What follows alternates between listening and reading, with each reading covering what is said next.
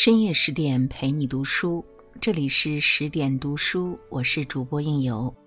今天晚上我要为您分享到来自一笑作春风的文章。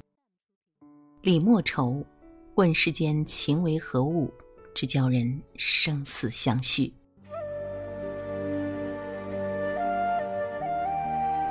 问世间情为何物，只教人生死相许。天南地北双飞客，老翅几回寒暑。欢乐去，离别苦，旧中更有痴儿女。元好问的这曲《摸鱼儿》，到了金庸小说《神雕侠侣》笔下，变成了李莫愁的主题曲。情花丛中火焰飞舞，李莫愁一袭黄袍，挺立熊熊烈火之中。凄厉的唱道：“问世间情为何物，只教人生死相许。”渐渐的，声若游丝，悄然而绝。人已逝，情未了，让人唏嘘不已。从貌若天仙的柔情佳人，到毒如蛇蝎的杀人狂魔。李莫愁走过了一条怎样的坎坷之路？人生若只如初见。十多年前，李莫愁是一个美貌温柔的妙龄女子，终南山下参天古木，幽居山谷的家人经过溪水旁，遇到了英俊少年陆展元。陆展元，江南大名鼎鼎的陆家庄庄主。江湖上闻名遐迩的一号人物，英雄佳人一见倾心，他对她极尽温柔，他对她深情款款。陆展元说：“他回去禀告家父，定当归来迎娶莫愁。”纵有万般不舍，为了来日方长，李莫愁放他离开。分别时执手相望泪眼，誓言说了千遍万遍。李莫愁把一块红花绿叶的锦帕送给陆展元，作为定情之物。锦帕上镶嵌着一颗痴心，红花绿叶相偎相依，在李莫愁心中做好了一生一世的打算。然而陆展元一去无音讯，到底是什么阻拦了他归来的脚步？自别后亦相逢，几回魂梦与君同。经不住相思之苦，李莫愁决定千里寻郎。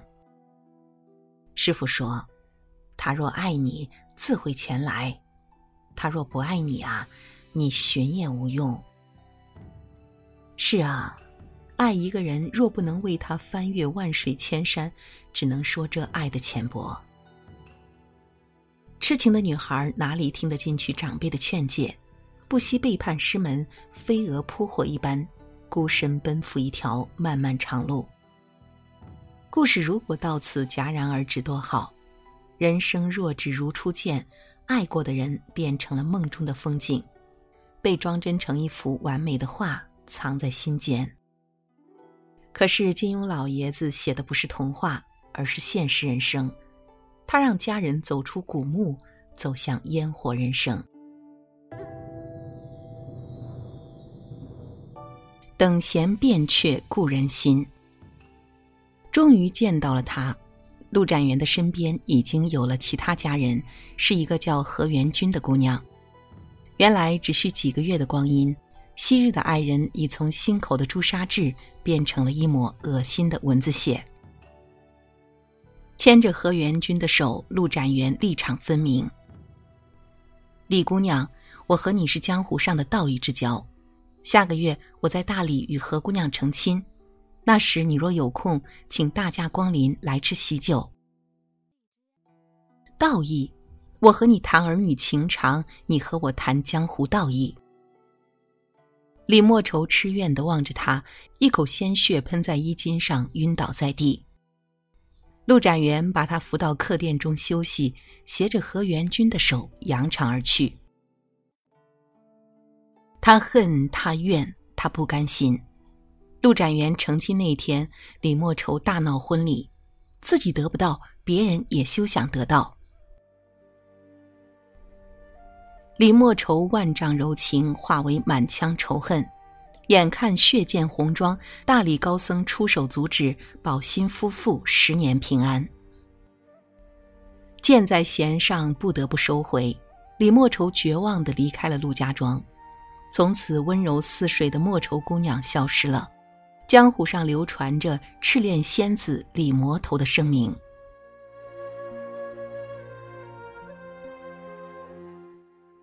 只见杀戮不见爱，李莫愁的后半生只见杀戮不见爱。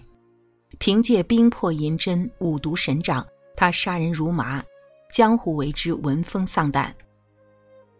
何老全师隐居家中颐养天年，他灭了一家二十余口，只因同何姓。沅江上六十三家船行被他尽数砸毁，只因招牌上用了个“元”字。莫不是要杀尽天下与和元相关的名姓？十年后，他去陆家庄寻仇，陆展元已死。他残杀陆展元弟弟陆立鼎满门，虽然饶过了陆无双的性命，却一直折磨他。绝情谷为了逃生，他将自己唯一的徒弟洪凌波扔入情花坳做垫脚石。这冷血对最亲近的徒儿尚且如此。对他人又何曾有半点怜惜？稍不顺意，杀；男人多看了他一眼，杀。有人说他不是对郭襄很有慈爱之心吗？可是，在为郭襄找母乳的过程中，面对怀抱婴儿的农妇，他俯陈击过，母子二人脑骨碎裂，尸横当地。被杀者何其无辜，杀人者何等毒辣！甚至对于陆展元和何元君的尸骨，他也不放过。一个散在华山之巅，一个倒入东海之地，怨毒之深，可见一斑。以爱为名，残害无辜，李莫愁已经和扇子无缘，丧失了做人的底线。爱是一念慈悲，自古多情空余恨，痴情女子薄情郎。李莫愁作为悲情人物，一生纵身情天恨海，堪当一个“痴”字，有其可怜之处。但是他的“痴”是一种偏执的病态思维，要么拥有，要么毁灭。李莫愁的爱情观是这样的：我爱他，他就一定要爱我；他若不爱我，我就一定毁灭他。世上一个男人薄情，所有的男人都是肮脏的。这是典型非黑即白的观点。其实，人生哪里只有这么简单的两种色彩呢？爱情是让人成长的过程，稍稍改变一下姿态，就会有不一样的人生。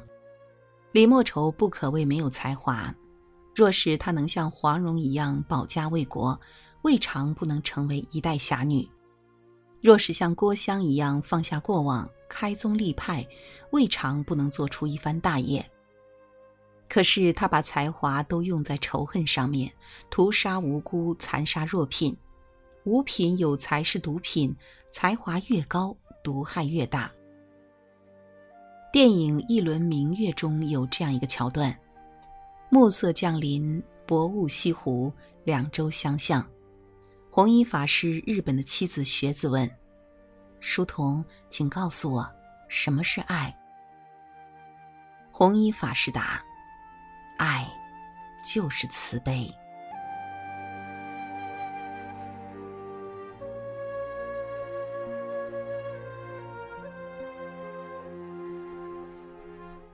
心中无慈悲，就不懂得如何去爱，最多是以爱之名伤害自己和他人。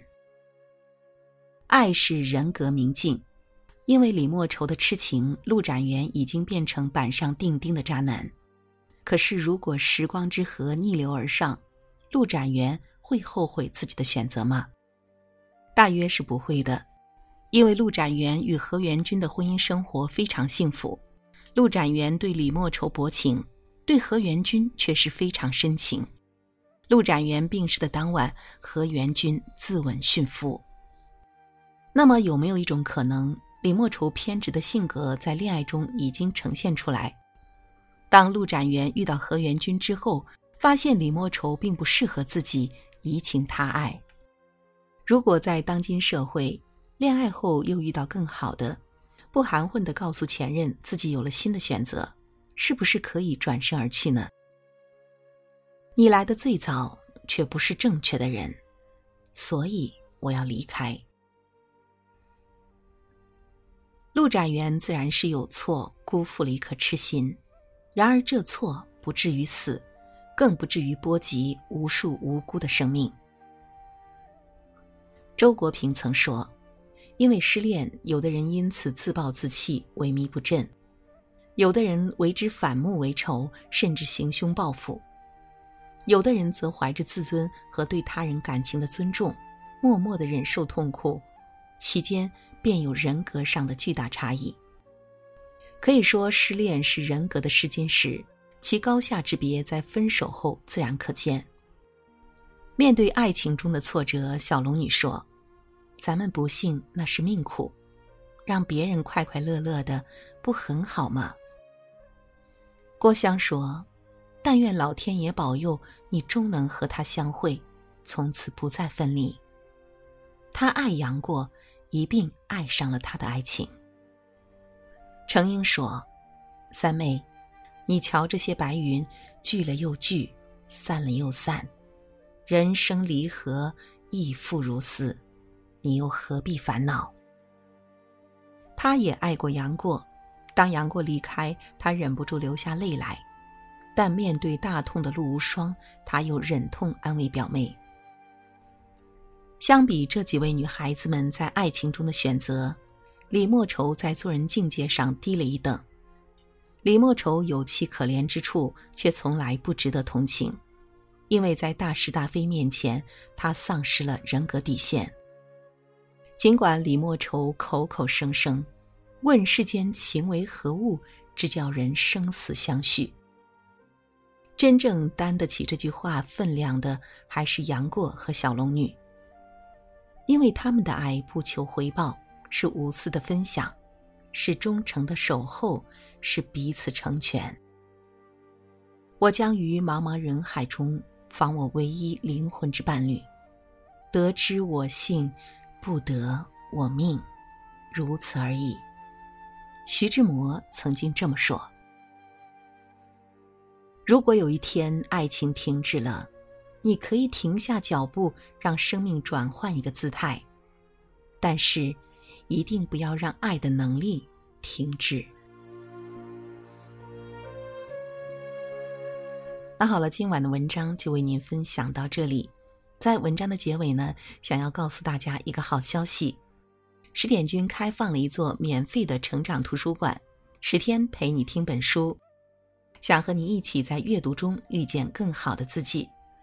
在这里呢，既有解忧杂货店、《肖申克的救赎》、《简爱》这样影响全世界的经典名作，也有自控力、非暴力沟通这样的职场实用宝典，免费开放十天陪你听本书。那如果你有兴趣的话，欢迎搜索关注微信公众号“十点读书”，进入成长图书馆，跟我一起阅读好书，成为更好的自己。那如果你喜欢应由的声音，也可以关注到我的个人微信公众号“枕边经典”，枕是枕头的枕，边是旁边的边，就可以找到我。我是应由，让我们在下个夜晚不听不散喽。